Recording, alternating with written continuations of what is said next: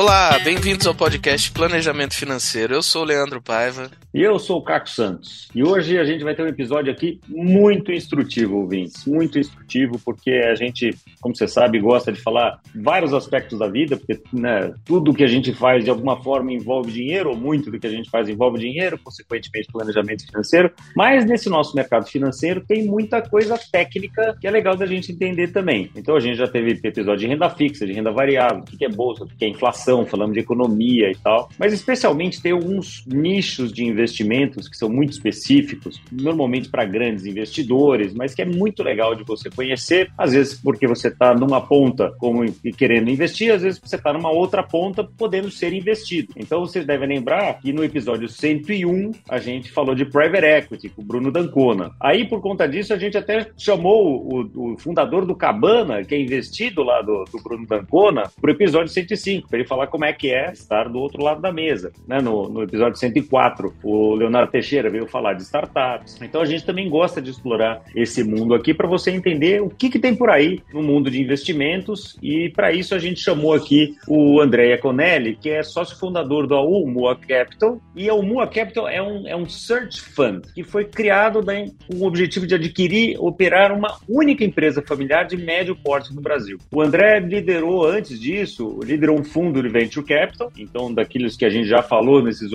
episódios que eu já comentei aqui, você sempre é, vê quais são eles aqui na descrição do, é, dessa, desse episódio aqui. Se você perdeu algum deles, volta lá e ouve de novo. Então ele já trabalhou no, no, no Venture Capital, ele já tinha fundado uma empresa de tecnologia na área de saúde. Antes disso, a gente trabalhou junto num banco inglês, ele trabalhava na área de investment banking, já fazendo fusões, aquisições, mercado de capitais e tal, enquanto eu trabalhava com derivativos. Então a gente, o André é mais um daqueles meus amigos aqui do mercado financeiro, que eu tenho muito prazer de trazer aqui, vendo o sucesso que fez. Depois ele foi morar em Londres, teve uma trajetória aí que vai ser legal dele contar também para a gente descobrir como é que no final das contas ele chegou aqui na Umua Capital. E que bicho é esse de Search Fund? Andréa Conelli, estou muito feliz de você estar aqui. Agradeço a tua gentileza de dividir o teu conhecimento com a gente, dividir o, o que, que é um Search Fund e toda a sua trajetória, mas muito feliz de te reencontrar né, depois de um tempo aí que a gente ficou sem, sem se falar. Aí antes de do André falar das boas-vindas dele para a gente e tudo mais, eu preciso fazer um, outro, um outro desabafo com você aqui, ouvinte, porque estamos aqui gravando uh, remotamente, mas eu estou com um especialista em pão de queijo lá, que é o Leandro Paiva, e um especialista em café gourmet, que é o André, e eu queria estar tá fazendo essa gravação todo mundo junto, comendo pão de queijo tomando café. Mas dito isso, André, bem-vindo aqui ao nosso podcast Planejamento Financeiro. Poxa, Caco, muito obrigado pela introdução super espirituosa, como sempre, né? Acho que coloca uma boa, um bom tom para a conversa que está por vir. Leandro, obrigado por tempo aqui, seu tempo, por estar disposto a bater um papo comigo. E, cara, vai ser um prazer conhecer vocês, seus ouvintes, poder compartilhar um pouquinho da, minha história, poder aprender muito com vocês também. E com sorte a gente consegue criar uma conversa bacana, muito instrutiva, que todo mundo aí que está ouvindo vai poder colher algum fruto interessante, poder melhorar um pouquinho sua visão, abrir um pouco os horizontes em relação ao mundo. Então, muito obrigado por me receberem mais uma vez.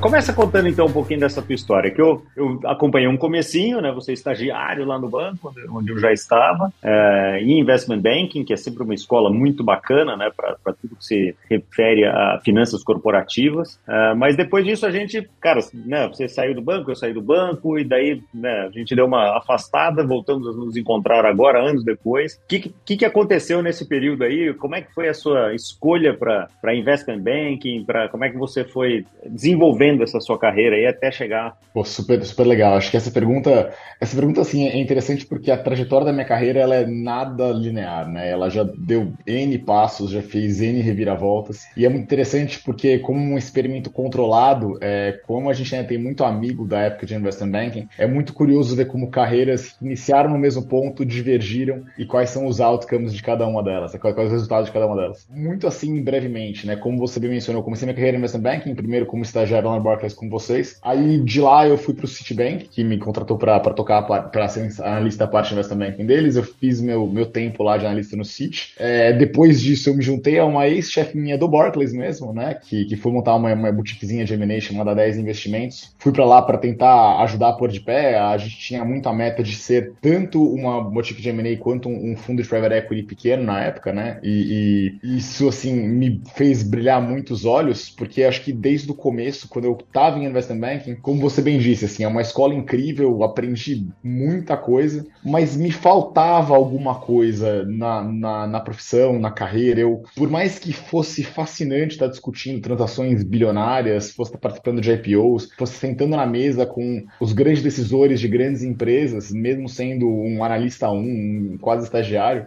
faltava alguma coisa porque eu, eu sentia que ser o assessor da venda ou da compra não era a mesma coisa que estar na ponta comprando ou vendendo uma empresa. E aí essa vontade de começar a empreender começou a surgir lá atrás quando eu falava assim, poxa, muito legal onde eu tô, uma oportunidade incrível de carreira, mas eu queria ser alguém do outro lado da mesa, eu queria ser alguém executando a transação de verdade e tomando esse risco para mim e sendo esse empreendedor que eventualmente vai desinvestir para um, um fundo internacional, que vai desinvestir para um estratégico, que vai desinvestir via IPO. E aí começou a comer em mim esse bichinho de querer sair de investment banking para poder fazer essa parte mais para mim. E quando veio esse convite para poder ajudar a montar essa, essa boutiquezinha com esse private equity, foi a primeira, foi a primeira vez que eu de fato tomei esse, esse viés empreendedor para fazer isso acabou que esse relacionamento foi super legal, assim, putz, participei de transações super interessantes também junto com ela. Só que o Brasil estava passando por um momento muito difícil, é, era o segundo governo da Dilma, tinha uma aversão internacional a risco com o Brasil, as coisas não estavam caminhando de vento em popa, digamos assim.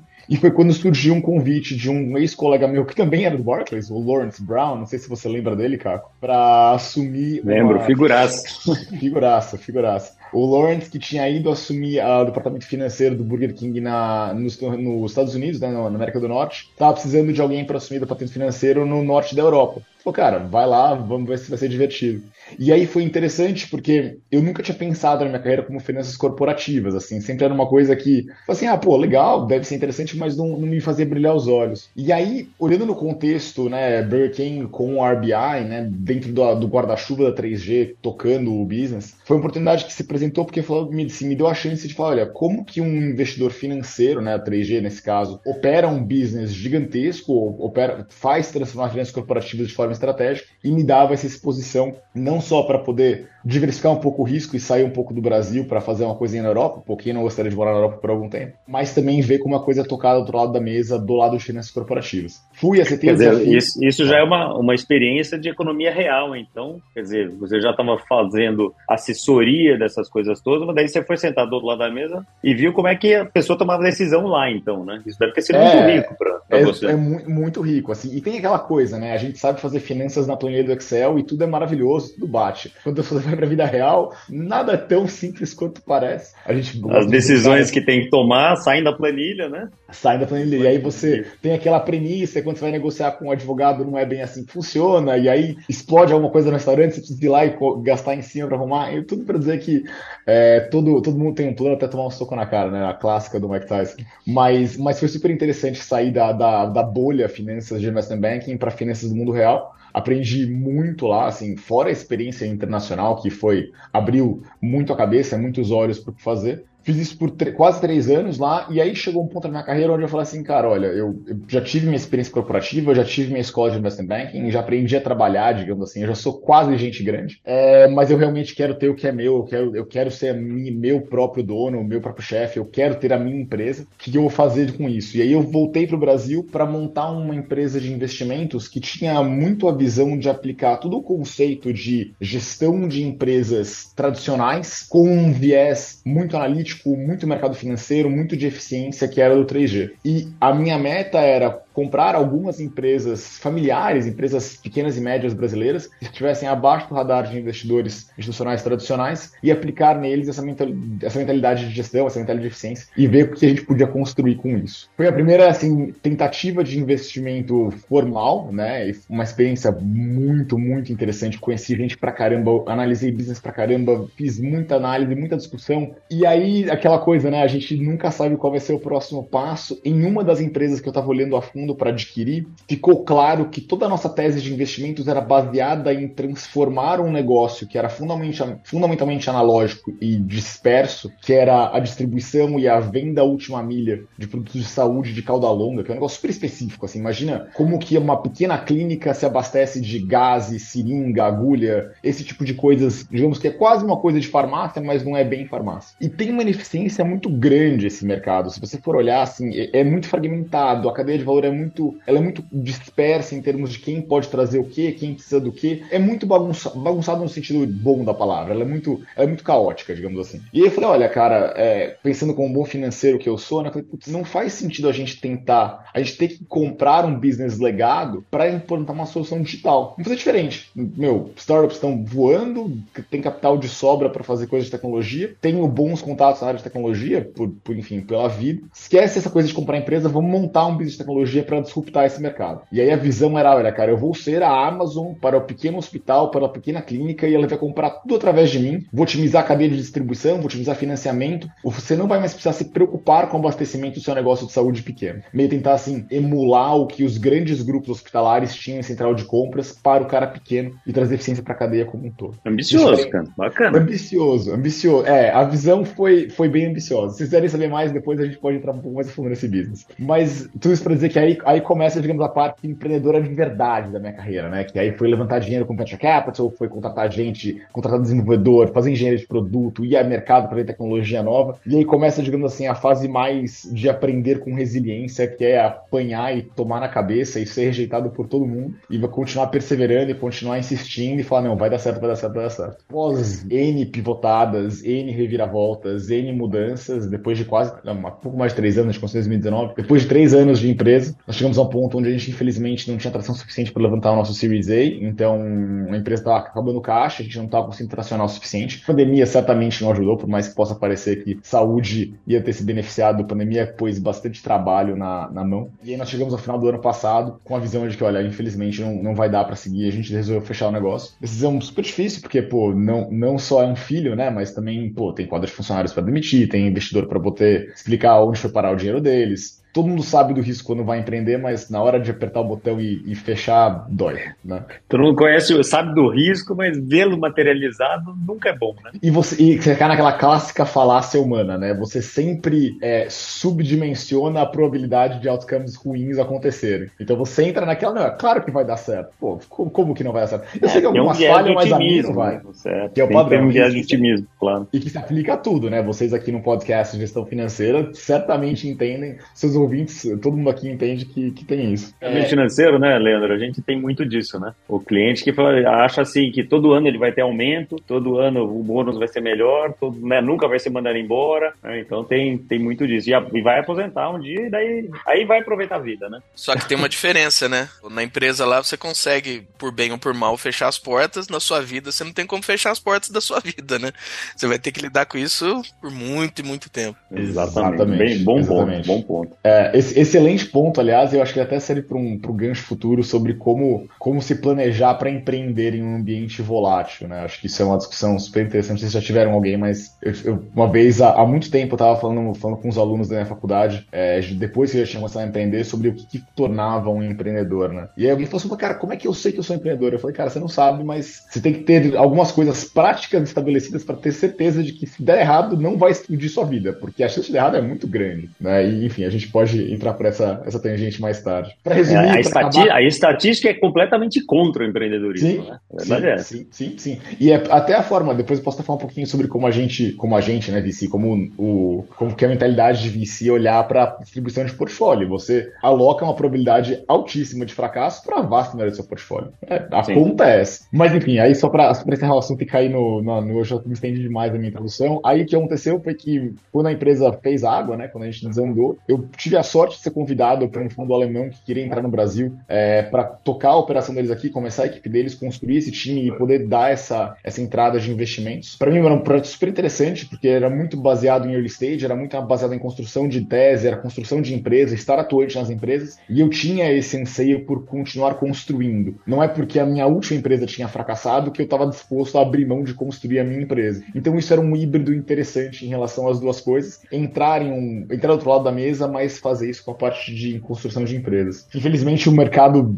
afundou dramaticamente em 2022, acho que todo mundo acompanhou isso, e aí, por uma construção de diversos fatores, foi tomada a decisão da gente sair do Brasil como um todo, a gente fechou o escritório local, e aí eu me encontrei numa posição muito curiosa da minha vida há uns três meses, que foi assim, falar, cara, não faço a menor ideia do que eu faço da minha vida, minha esposa tá super grávida de duas meninas, né, eu acabei de ter gêmeas, falei, cara, o que carambas eu vou fazer? É, e aí uma daquelas coisas que, tipo, que é, não, não, tem muito como descrever, tem questão de timing, às vezes as coisas encaixam. Eu marquei uma conversa com um cara que eu conhecia há muito tempo para falar sobre, cara, me ajuda aí a pensar em algo para fazer. E ele já era um investidor de search funds e ele começou a falar assim, cara, por que você não vai montar um search fund? E por mais eu conhecesse o conceito lá de trás, um, um colega meu tinha montado uns primeiros fundos do Brasil, eu nunca tinha dado parado para olhar de fato, falei, puta, será que vai? E aí foi muito aquela coisa, tipo, o momento acendeu a luzinha bonitinha da, do desenho de ideia maravilhosa. É, foi o momento eureka da minha vida.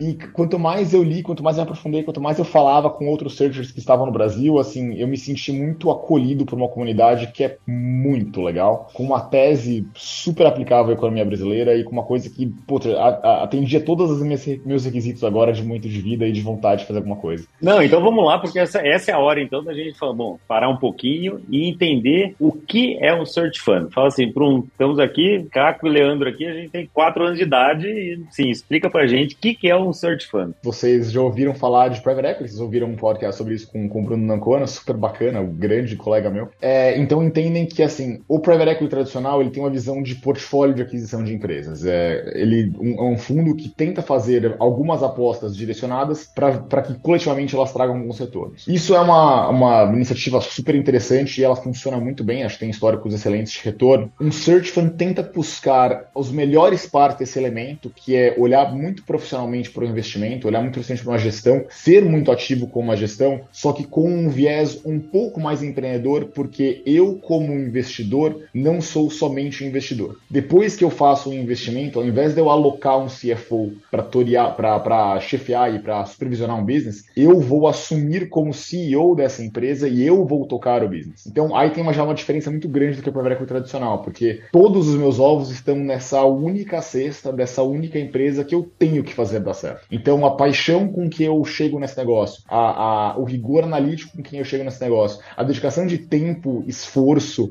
comprometimento emocional, intelectual nesse negócio é 100% do meu tempo e da minha dedicação. E é por isso que eu acho que é uma classe de investimentos tão interessante para o Brasil. Porque se você for olhar para o Brasil, é, e aqui já fazendo uma grande abertura de, de leque de escopo, você tem muita empresa muito legal de uma escala grande, de uma empresa que fatura seus 200, 300 milhões de reais ano, que são, digamos, o grande alvo para o fundo de private equity tradicional, porque eles têm fundos muito grandes. Abaixo disso, você tem venture capital, que é, são startups que estão começando e tem outra trajetória de risco-retorno, como nós já descrevemos. Muito poucos investidores olham para esse meio das empresas, empresas que faturam seus 100, 200 milhões de reais nesse, nesse gap, mais ou menos, em uma indústria que não é considerada de alta tecnologia, alto crescimento, alto poder disruptivo. Então, ao fazer, ao, ao dedicar esse esforço intelectual de um terceiro para olhar para essas empresas que talvez tenham aí seus 20, 30 anos, já estejam pensando em transição para a segunda geração da família, já tiveram, já construíram uma narrativa de sucesso e agora estão precisando daquele empurrãozinho financeiro e talvez uma forma um pouco diferente de olhar para os problemas do corriqueiros, você junta essa força, tanto o capital novo quanto essa, esse tesão, essa energia nova para dar esse salto, para levar essa empresa para um próximo patamar e aí sim ser mais, digamos, atraente para o investidor financeiro mais tradicional em meados de private. É, é mais ou menos assim que funciona a operação. Eu entendo que isso também tem uma, um atrativo interessante para o Brasil, porque a maioria das empresas é familiar, né? E não necessariamente tem a bagagem técnica de gestão que você consegue trazer para uma empresa dessa, inclusive para alavancar daí resultados e tudo mais. Então, essa é a minha primeira pergunta. A segunda pergunta é, é esclarecer, né? É, e deixar o, o Private Equity tem um portfólio de empresas. O Search Fund vai ter, então, um investimento. É isso? Exatamente isso. Então, eu, quer dizer, eu, o risco é muito mais concentrado, né? Para o investidor. Mim é 100% concentrado. Exatamente. Tá. Exatamente. Mas é isso, é, e é por isso que search funds tendem a ter retornos na média, um pouco mais atraentes, porque foco é uma coisa super importante. Eu aprendi isso como empreendedor. Foco é uma coisa que faz uma diferença brutal. E como você bem falou, assim, muitas das empresas familiares, não é que os seus gestores não tenham conhecimento ou não sejam treinados nas melhores instituições para tocarem um negócio familiar. É que tem uma questão de pluralidade de experiências que agrega pontos de vista diferentes. Então, poxa, eu não venho sozinho, eu venho com um hall de investidores institucionais internacionais e nacionais que já viram muito negócio na vida, já são empresários de sucesso por si próprio, já têm outros contatos com outras empresas em outros lugares do mundo que fazem provavelmente muito, muito da mesma coisa que a empresa local faz. Então, eu agrego não só esse acesso e esse insight, digamos assim, muito plural de investidores, pô, meus investidores já fizeram muito disso na vida, como também agrego esse foco cirúrgico de falar assim, cara, me explica por que, que você faz a, essa coisa desse jeito e não daquele jeito. E muitas vezes, por mais inteligente, por mais brilhante que seja management, a gente acaba tendo coisas por inércia e a gente acaba priorizando algumas, algumas melhorias que acabam ficando convenientes, corriqueiras. Então é, é esse choque de, digamos, de energia nova que a gente traz, além de aportar capital na empresa, que às vezes você precisa para dar aquele salto de crescimento e colocá-la numa trajetória de, de desenvolvimento mais rápido. É isso que a gente faz. Tá, você está me lembrando esse papo aqui, a gente tá, teve uma conversa super interessante com o Eduardo Najar, no episódio 85, falando de empresas familiares, né? E eu lembro que nesse episódio, muito do que ele contou foi essa coisa do... Acho que tem dois aspectos aqui do que você tocou e que fazem muito sentido para o Search Fund. Primeiro é que tem, assim como nas finanças pessoais, que Leandro e eu e nossos colegas planejadores financeiros tratamos com as pessoas, sempre tem um envolvimento emocional com as finanças e o empresário familiar, né, ou tem empresa familiar, tem um envolvimento emocional com aquela empresa, que muitas vezes é o filho dela, seja ele o fundador, seja da segunda, terceira geração, tem um envolvimento emocional que muitas vezes limita a capacidade de análise mesmo e de tomada de algumas decisões que são necessárias para o negócio. Muitas vezes de demitir pessoas, de mudar o site da empresa, né, sair da, da onde está para ir para um outro lugar e tal. Puxa, mas eu sempre estive aqui na Barra Funda e tudo mais. Tá, agora não é o melhor lugar para você estar, né? seja por crescimento, seja por redução de custos, o que quer que seja. Decisões difíceis são, são complexas de serem tomadas sozinho e quando você tem esse envolvimento emocional. Então, essa é a primeira, esse é o primeiro fator. E o segundo fator é justamente essa, ser uma coisa, ser, ser um CEO de uma empresa já é normalmente uma coisa muito solitária. Né? Você não tem muito com quem dividir, porque você não vai dividir com sua mulher, né, ou seu marido, porque né, não estão dentro da empresa. Seus diretores têm conflitos de interesses ali, ou de agendas, os investidores também, né, algumas agruras, algumas coisas ali são, são até difíceis de, é, de, de, serem tocadas né, do, do, que você faz. Então, trazer alguém profissional de fora é o mesmo papel que a gente faz, né, Leandro? Como planejador financeiro, muitas vezes dentro das famílias, né? É ter esse olhar de fora, livre de emoção e com, e com um viés técnico, né, para fazer o que tem que ser feito, né? É, só que com a diferença que o André, na verdade, ele entra pra família, né? Exato. Porque a gente não entra pra família, ele acaba entrando pra família. É, mais ou menos é. a gente não entra pra família, viu? Porque tem vários clientes aqui, os clientes mais longos. Bem verdade, viu? Vou jantar junto, né? É verdade. Já vieram em casa, alguns deles. Então acaba virando amigo. Talvez não família, mas certamente amigos. Muito amigo. Muito bons amigos. André, mas isso aí me, me levantou uma dúvida que é o seguinte: quando você compra a empresa, são duas perguntas, na verdade. Primeiro, que é um tiro, como você falou, é um tiro só. Então, quando eu acertei a empresa e comprei a empresa, agora eu trabalho na empresa. O Search Fund acaba? Acabou o Search Fund? É, é, é, é, mais ou menos isso. O Search Fund se transforma, na verdade, na holding dessa empresa. Então, é claro que a estrutura de aquisição varia muito de caso a caso, mas no meu especificamente, tá? Na Almua, a gente tem a visão de que o time do Search Fund muda todo para investida para continuar esse trabalho de forma coesa, né? Porque time é parte fundamental de qualquer investimento. E aí os investidores migram do meu fundo para a empresa. Então é meio que uma. uma você, você junta as duas peças em uma nova coisa amalgamada ali. É exatamente disso. E a segunda pergunta era a seguinte: numa empresa familiar, por exemplo, faz sentido manter alguém da família ali? Por que, que a pergunta? Porque aconteceu um caso, eu tava junto, começo dos anos 2000, alguma coisa, 2000 e, não lembro, 2006. Eu trabalhava com o Márcio Camargo, que veio do Banco Garantia, ele trabalhava com o Licésio Fernandes, eu trabalhei com o Licésio Fernandes também, só que não com finanças, mas com tecnologia, numa empresa de tecnologia. Ele tinha saído da, da do Banco Garantia, ainda tava num período ali que ele não podia trabalhar com finanças e tal. Tal. E a gente tava indo pra um, um congresso lá nos Estados Unidos, e tava eu e o Márcio. E ele encontrou alguém no aeroporto, sentamos os três assim, os dois começaram a conversar, e, e ele, com essa mesma visão, talvez não tinha esse nome de search firm, talvez nem fosse a ideia dele, né? Porque na conversa, eu, eu vou até falar o nome das empresas, porque eu já vi isso em jornal, em revista, então é, é público. O cara que chegou ali no aeroporto falou assim: Márcio, a empresa Metal Frio, que é uma empresa de é, freezer, né? Uma super empresa e tal, ela tá passando por dificuldades e tal. Você não compra a empresa, estrutura ela e vende, né? Que é um, um algo comum de ser feito. E beleza, jogou a semente ali. Eu sei que passou um tempo, o Márcio realmente comprou a Metal Free e, e ok. Aí eu saí de lá, não vi mais. Depois eu fui ver muitos e muitos anos depois eu fui lendo uma revista que tava falando, acho que era na Exame e tal, falando sobre um caso de sucesso da Metal Free. E aí eu descobri que o Márcio, na verdade, ele não vendeu a Metal Free. Ele era uma empresa familiar, ele pegou o filho do dono e falou o seguinte: "Cara, você é o embaixador da Metal Free agora pro mundo. Você vai vender, você vai sair do Brasil, você vai vender isso aqui onde você quiser. Vou fazer para onde você quiser no mundo, vai embora. Sai do Brasil". E ele estruturou a empresa aqui e a Metal Free começou a crescer absurdamente. Eu não sei se hoje ele já vendeu ou não vendeu o Metal Free, mas eu sei que ele acabou como um search fund, ele virou a vida dele para Metal Frio, né? Provavelmente depois ele teve outros negócios e tal, mas eu achei super interessante. E virou porque... a vida da Metal Frio também, né? Exatamente, exatamente. Virou a vida para Metal Frio porque ela tava não tava num bom caminho na época, mas ele usou o, o ponto que eu quero trazer aqui é que ele usou o, o, filho do dono que tinha paixão pelo negócio, que viveu o negócio desde criança e tal, né? Metal Frio acho que tem mais de 60 anos e, e, e usou essa paixão dele para transformar ele no embaixador da marca e ele vendeu essa marca para o mundo todo. Eu achei essa a ideia fantástica, né? Não simplesmente ele assumiu e falou sai todo mundo, eu vou trazer meu pessoal, não, não. Ele aproveitou quem tava lá. Isso dá para ser feito também. É, isso, isso na verdade é parte fundamental da construção de qualquer investimento que eu faço. No sentido de que a, é, eu, eu tenho plena convicção e plena ciência de que a família que construiu um negócio sabe muito mais sobre o negócio do que eu vou saber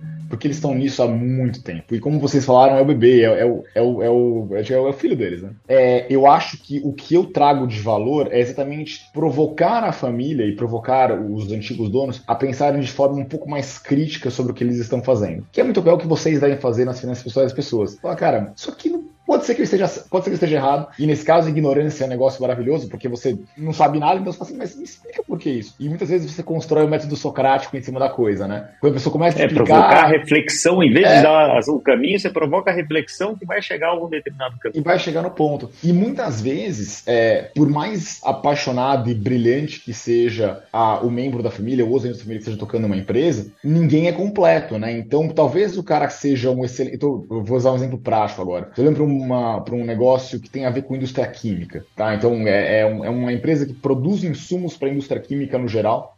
Vai ser um business super fascinante que eu jamais estaria vendo se eu não tivesse um search fund. Então, cara, pff, abre a cabeça pra caramba. E as pessoas responsáveis da família são muito bons da parte de produto. Eles têm um background grande de engenharia química, são geniais no que eles fazem, mas eles não são administradores financeiros, planilheiros que vão olhar na vírgula e falar, cara, essa margem tá esse tá, tá estranha.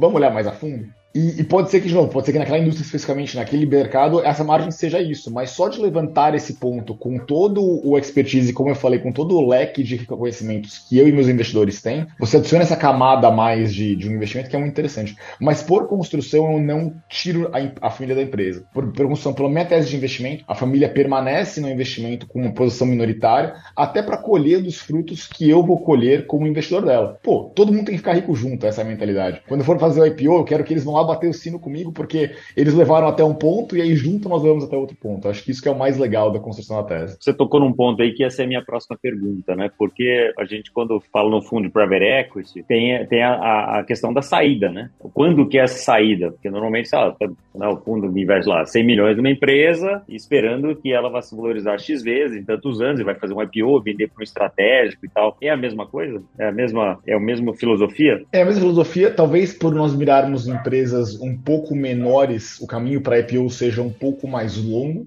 ou talvez dependa de outras aquisições, de processo de aglomeração, mas não é, não deixa de ser uma alternativa viável, uma saída. O mais provável para a nossa saída é potencialmente a venda para um estratégico ou para um financeiro tradicional, que aí começa a olhar para as empresas da casa de 500 milhões de faturamento, 400 de faturamento, já torna-se mais interessante. Tem também uma coisa, puta, super legal, que é uma frase que eu acho incrível, e eu, eu não lembro quem falou, eu lembro da frase, mas não lembro do autor, então tudo bem, depois eu procuro. Que ele fala assim: a melhor estratégia de saída é a morte, que eu acho brilhante essa frase quando você é empreendedor. Por nós termos uma construção muito variada de, de, de investidores e por termos uma visão muito de longo prazo do nosso investimento, cara, assim, a gente vai estar lá por no mínimo 5 anos, provavelmente por 10. Se o business for incrível e se a gente começar a atingir métricas de retorno espetaculares, talvez nem precise sair, tá? Talvez não precisemos sair para formar uma empresa fenomenal, dá para todo mundo ficar rico operando esse business perenemente. É, é, é uma outra diferença grande do private equity, porque trazendo private equity, salvo por alguns casos muito específicos, você tem um fundo que precisa sair de lá, você precisa de investir, precisa devolver capital. Eu não necessariamente tenho. Prior, deveria ter, mas não necessariamente tenho. Então isso abre um leque de possibilidades muito mais interessante das coisas que a gente pode fazer com a empresa, né? Fala, olha, daqui a 10 anos eu vou tomar todo esse mercado. É, pode sonhar, né? Acho que essa que é a grande verdade.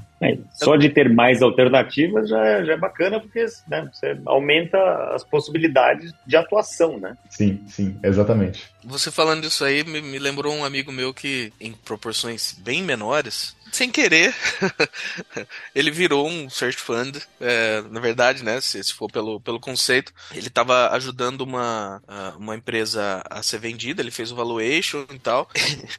e quando o comprador resolveu fechar a compra, ele falou: tá, eu compro. Desde que esse cara aqui, que fez a avaliação e a compra, vire o CEO da empresa. Caramba.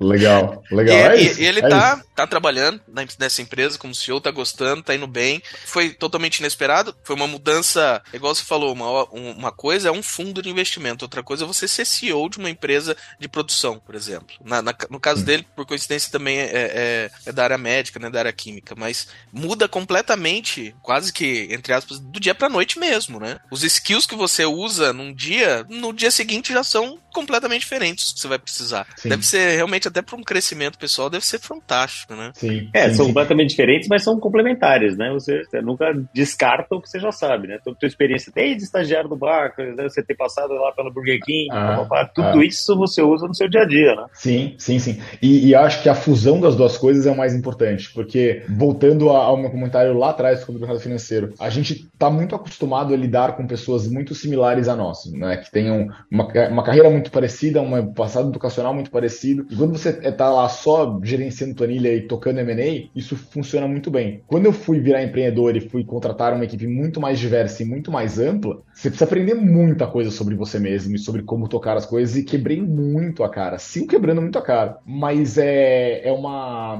é uma evolução que eu tenho certeza que me preparou para ser um CEO muito mais competente agora que eu for adquirir uma empresa e tocá-la. Porque eu já passei por essa transição entre ser puramente financeiro para ser também um líder de pessoas, também um gestor estratégico, que vai além de só desenhar slide e fazer planilha. Então acho que isso é, é muito importante essa transição e, poxa, o seu, seu amigo Leandro deve ter passado por uma, uma transição difícil, mas espero que ele esteja indo muito bem agora. Mas é como disse o Steve Jobs uma vez, né? no- Naquele discurso dele falando de, de Stanford, né? Você não pode conectar os pontos olhando para frente, só Uhum. olhando para trás. Falando, Nossa, olha como foi importante ter passado por isso, isso, isso e tal. Bom, obviamente já fica aqui um pré-convite, né, Caco? Pra quando acontecer essa mudança aí, é, começar a esquentar a cadeira de CEO lá da outra empresa, vim contar aqui como é que foi está sendo esse processo, né? É, mas antes disso, né, você tem que achar a empresa, né? Então conta pra gente assim, que tipo de empresa que você procura, porque imagino Show. que isso não é uma coisa assim que você abre, a- abre o Google e fala, ah, quem que eu vou, quem que eu vou comprar aqui, né? Como é, como é que é esse processo de, de procura, é, que imagino que seja muito no boca a boca, muito de conversar com um monte de gente, como a gente fez, né? E agora né, espalhando essa sementinha aqui, talvez em, num num campo maior aqui, né, do, do, do podcast, mas para as pessoas até que estão ouvindo a gente, né? O nosso ouvinte aqui fala, puxa, tem uma empresa aqui que seria legal de apresentar para o André, né?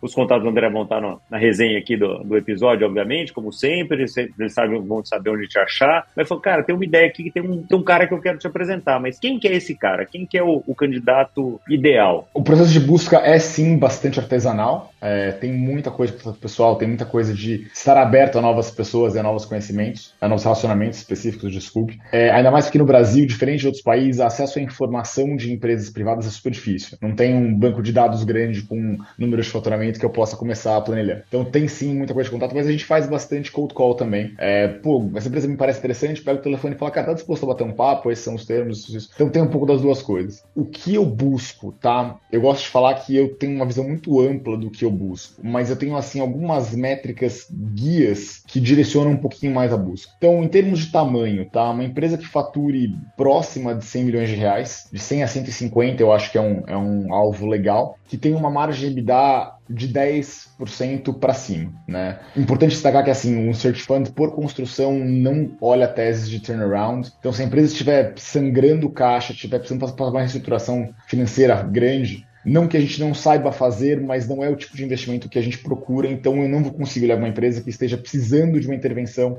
para não, não fechar as portas. Em termos de setores, sou muito agnóstico, tô olho para tudo. Eu tenho só duas limitações em relação a, digamos, o que a empresa faz. A primeira delas é a exposição ao governo. Infelizmente, a concentração de exposição ao governo é um, é um fator de risco muito grande em tempos incertos, ainda mais em tempos incertos. Bom, Brasil sempre é, mas agora está um pouco mais incerto, então eu não posso olhar coisas com exposição ao governo. E também não posso olhar para coisas que têm a grande concentração de clientes. É, então, da mesma forma que ficar na mão do governo é ruim, ficar na mão de alguns poucos clientes cativos também é super difícil e incorpora uma parcela de risco muito grande para a empresa. Olhe para absolutamente tudo que você possa querer me mostrar, me conhecer, vai ser um prazer conhecer o business. Eu acho que eu posso falar para quem tiver interesse em, em, bater um papo é que eu, eu, gosto muito de conhecer gente nova, eu gosto muito de oportunidades novas. Então, cara, não importa o que seja, se você achar que faz sentido bater um papo comigo, bem bater um papo, o que eu posso prometer é que assim, eu vou ser a pessoa mais amigável para te receber, bater um papo, e eu vou ser a pessoa mais transparente direto e falar, cara, isso infelizmente não faz sentido por causa disso, disso, e vai ser na primeira conversa que eu, que eu vou ser direto e transparente com você, então eu não vou gastar o tempo de ninguém que não quiser que eu tenha gasto o tempo. Mas, é, é cara, eu olho para tudo, olho pra absolutamente tudo. É muito legal, porque tendo, tendo esses, esses parâmetros que você colocou aqui, como assim, a maioria das empresas é familiar, tenho certeza que todo ouvinte que está ouvindo o episódio conhece algum dono de empresa familiar, e eventualmente conhece uma empresa familiar que tenha um interesse, no mínimo, de conversar com você, né? Porque é isso,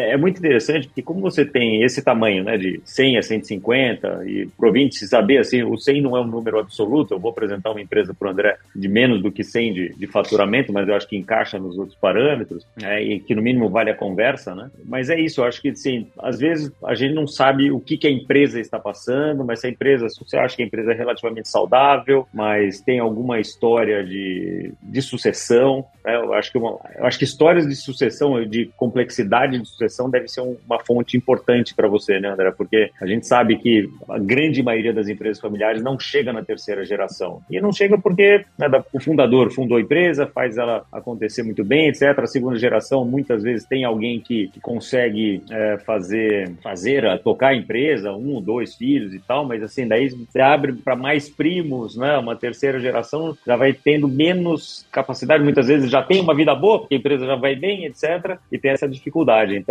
esses parâmetros assim, né, para você ouvinte, tá ouvindo tudo isso aqui, todos esses fatores, fala, putz, lembrei de alguém, né? Acho que alguém, né? Aí pega esse episódio, manda para essa pessoa, fala, ó, procura o André lá, procura o André isso. porque acho que vale um papo entre vocês. É exatamente é isso, isso, né, André? Tem um, tem um estado, cara, tem uma, é, essa questão de sucessão é um dos grandes pilares da indústria de search funds, é exatamente por saber que é uma questão que pesa muito em empresas familiares. Tem um estudo da Fundação Cabral, e é claro que eu não vou lembrar do número exato agora, mas era algo como assim, um terço das empresas familiares brasileiras tem uma preocupação relevante com sucessão. Tipo, é uma das primeiras prioridades, prioridades atenção, mas é uma das coisas mais importantes que eles pensam no dia a dia da empresa, é como perpetuar o, legado da empresa com uma sucessão bem feita, bem estruturada e profissionalização da gestão da empresa. Então, putz, nós, eu tô aqui para ajudar nesse pilar, cara. O que eu puder fazer para ajudar o projeto funcionar e para poder ajudar na sucessão é, é por isso que eu tô aqui. Bem por aí. Legal. E sabe que enquanto eu estava falando aqui, eu já tinha aquela empresa que eu tinha te falado que, que quero te apresentar e já lembrei de outra aqui. Então já vai ter mais maravilha. uma conversa gerada aqui. Que maravilha, que maravilha, ótimo.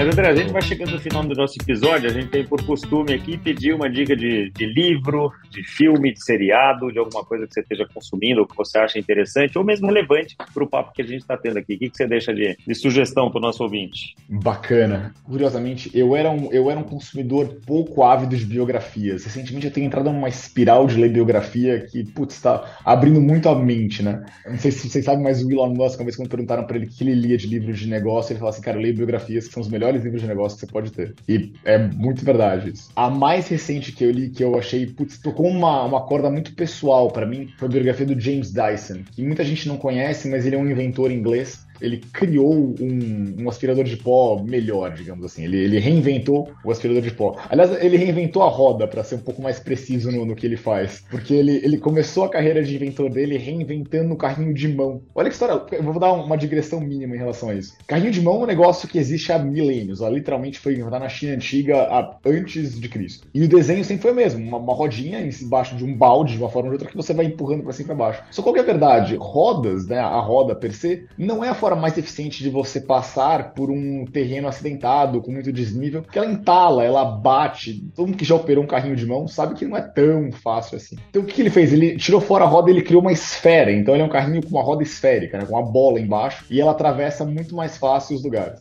Por que essa digressão, né? Porque é, além da história dele ser fascinante, porque o, o James Dyson chama-se, eu acho que Invention, o, a biografia, eu não lembro o nome exatamente, mas eu acho que é Invention, A Life of James Dyson. É, é algo assim, depois procura na Amazon. Mas o que mais me fascina sobre ele é que, cara, ele, do, da, da, do dia onde ele decidiu inventar essa versão nova de um aspirador de pó, pô, puta produto comum, né? Pra ele de fato lançar o comercial, que começou a ter sucesso, eu acho que foram 12 anos. Então, assim, foi mais de uma década batendo e batendo e, e se ferrando e se ferrando e se ferrando. Eu, como empreendedor, cara, eu sei exatamente como é a dor de você tentar e fracassar, tentar e fracassar e continuar na perseverança. Então, essa biografia, puta, eu, eu li por acaso e foi espetacular, foi no momento. Leiam essa biografia. Então, ouvinte, você sabe que a gente vai procurar aqui e na resenha do episódio vai estar lá o nome exato do livro e como você consegue encontrá-lo. É, se, procurar no, se procurar no Google, você acha esse carrinho. Eu tô olhando aqui, é muito bacana. É, é muito bacana, cara. Pô, é brilhante. que legal, cara.